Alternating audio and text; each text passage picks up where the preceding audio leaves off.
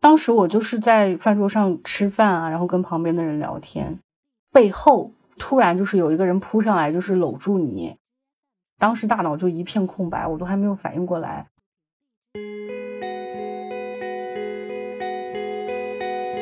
你好，欢迎来到听他说 FM，我是雨白，这里是由主人公自己讲述的真实故事节目。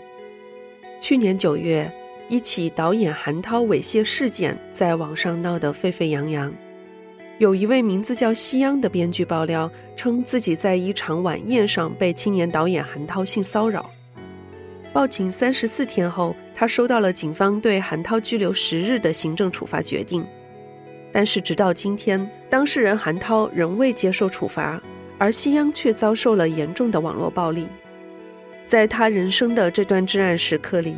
他到底经历了什么呢？下面请听当事人西央的讲述。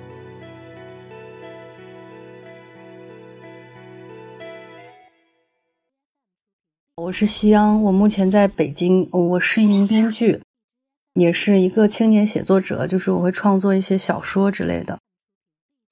今年的九月二十五号晚上，在山东济南莱芜。韩涛导演邀请我到他的美术馆进行晚餐，然后吃饭期间，他对我实施了多次猥亵行为。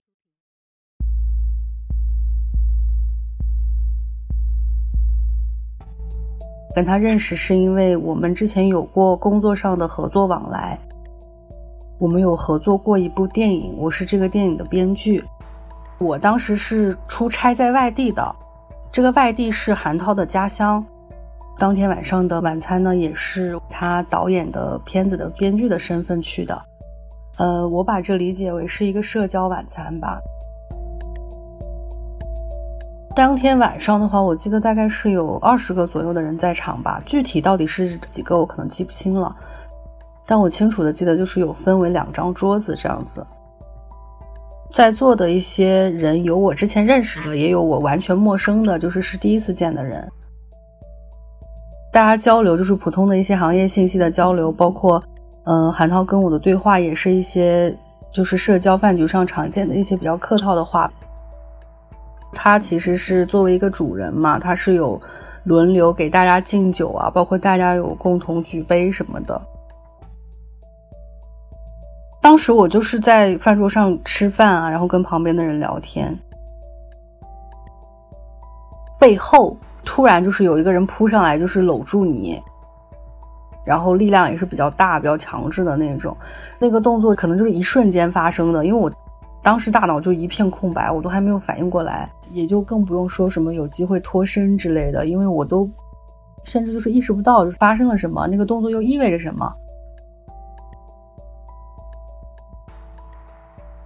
当时我记得就是印象比较深刻，饭桌上有一个人看到了他老是会有这种行为，然后还有说一句话，人家女孩子要喊救命了，喊喊导性骚扰了。他说完这个话之后，我又挪了一下位置闪躲，我还抓了坐我旁边的人的手腕，试图想要让他帮助我。然后他起身之后，我第一反应就是我想给我亲近的人发信息、打电话，就是试图向他们求助嘛。因为他一直是在那个饭桌上，就是轮流这样转动、走动的，所以他就继续去做他自己的事情了。我记得中间他好像还有离开过饭桌出去，具体去做什么了我也不清楚。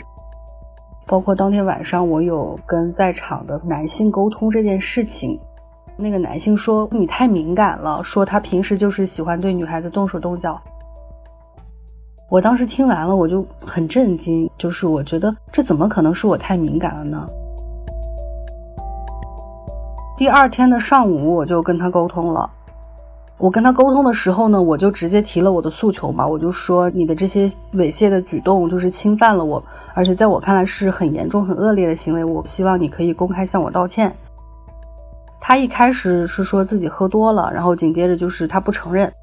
他跟我说美术馆里面有监控，等他看看监控再说。我就提出说我要跟他一起看一下监控，然后他就又百般推脱。他会说我听着都觉得很恶心这么恶心的事情我怎么可能会去做呢？那你就去报警吧。后来我就报警了。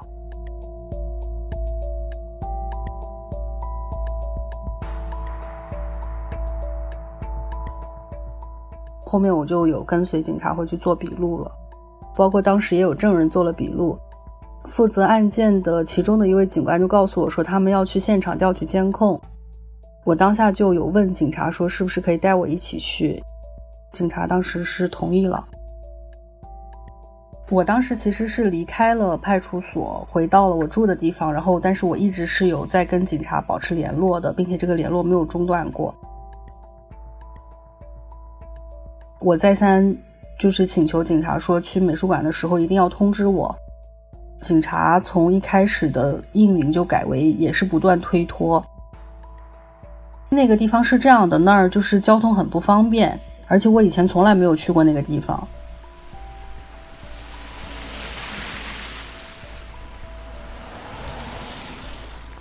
等到最后我赶到美术馆的时候，韩涛就告诉我说，警察已经看过监控了，也调走了。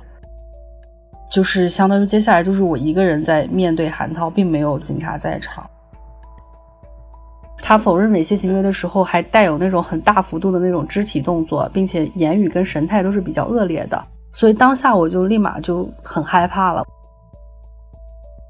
一开始韩涛就跟我说，要让我放下所有的随身物品，才能进入他那个放监控的那个监控室里边，包括就是手机啊，身上任何东西都不能带。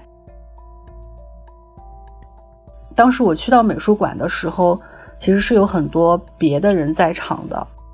我记得当时在场的朋友里面，至少有四位吧，事情发生的当晚也是坐在那个饭桌上的。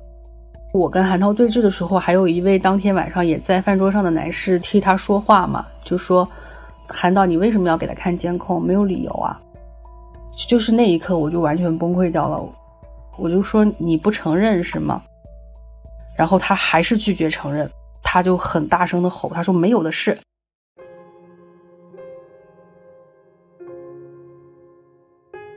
后面我就绷不住了，我就不行了，我就走到那个美术馆的那个院子里面，我我就开始大哭，就很大声。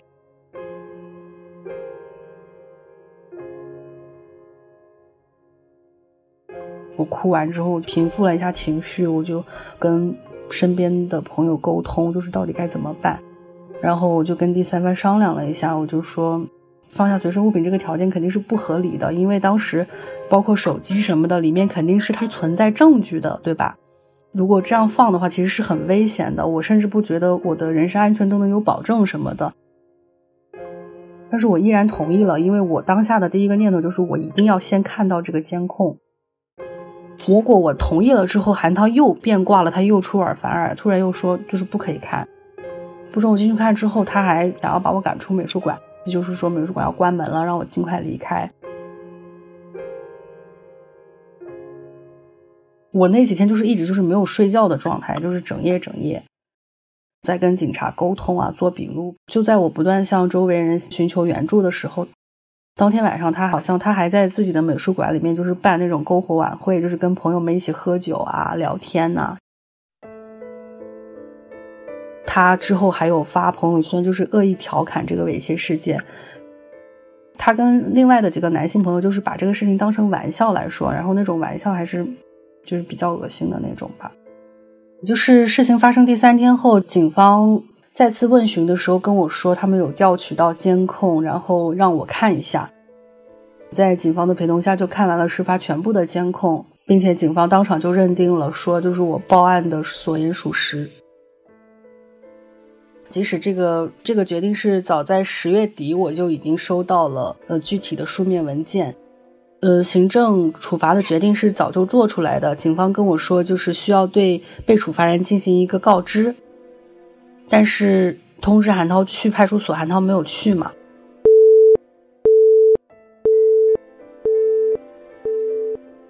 后面就是彻底消失了，这是警方给我的回复。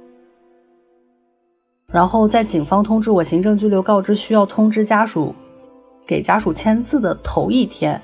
他的妻子有在一个公开的微信群里面艾特我，他当时说的是，就是请自重，你已经影影响到了我们的家庭生活。当时我看到这条消息的时候，也是就是莫名其妙嘛，觉得很懵。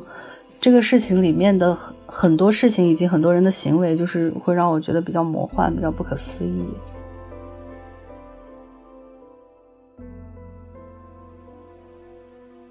因为我一直是在法律的范畴内，在维护自己的权益。当时警方对我的说法是说，他逃避了行政拘留。我听到警察说这个话之后，我的情绪就彻底就是就坏掉了。我在听完那个话之后，有几个小时，我就是我说不了话。你你也想说话，就是你把嘴巴张开，你就说不了话，走路什么都很困难。我后面其实有去看医生，我有问医生，就是为什么会这样？他有说，就是当人受到伤害的时候，会有一些这样的应激反应，会出现短暂的失语啊、四肢麻痹什么的。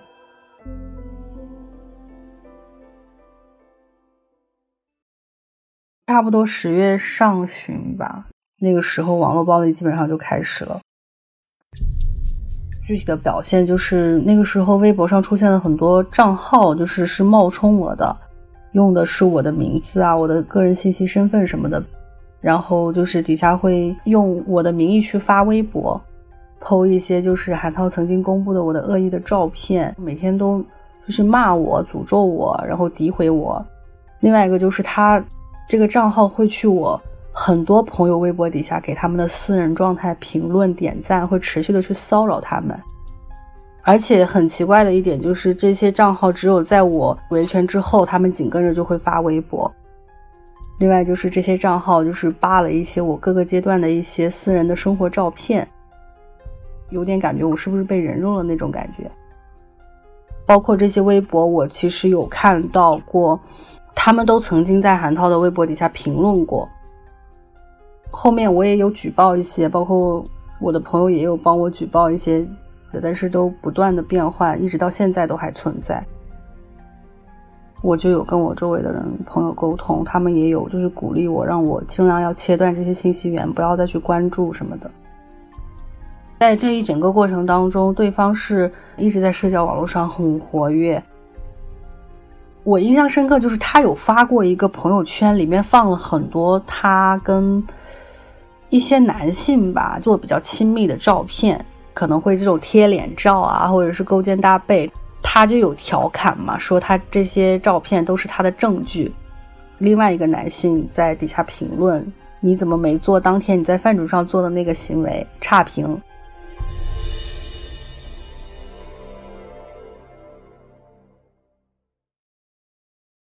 我觉得就是发生这么多事儿，就是一直经历到现在，我好像真的很难再说出我对我维权的这个结果抱有任何期待这句话了。我记得是他接受腾讯娱乐一个叫做“一线”的栏目的采访报道，他里面有承认部分他对我的猥亵行为，没有全部承认。他说这个都是他的社交方式，所以不存在构成猥亵。他说的是自己待人接物的方式比较热情，觉得搂抱亲吻都是很正常的事情，无论对男性还是女性都是如此，没有主观恶意。还强调说他很尊重女性。他还有描述到一个细节，就是为什么要对我实施猥亵行为。他说，因为夕阳跟在场的其他人都不太熟，他怕冷落了客人，这是他表达善意和亲密的方式。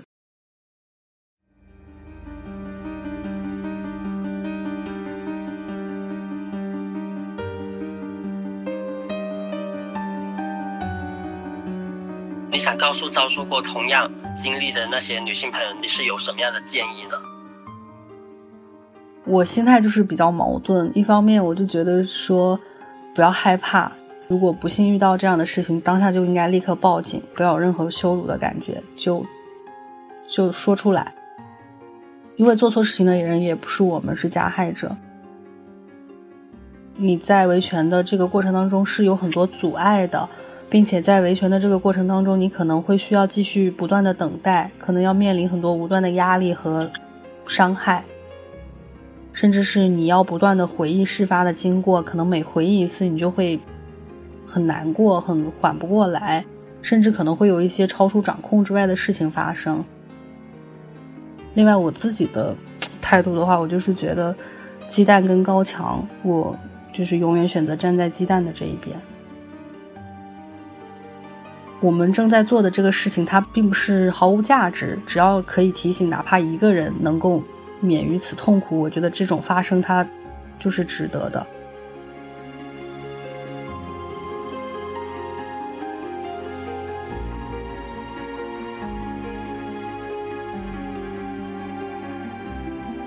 你现在正在收听的是真人故事节目《听他说 FM》，我是主播雨白。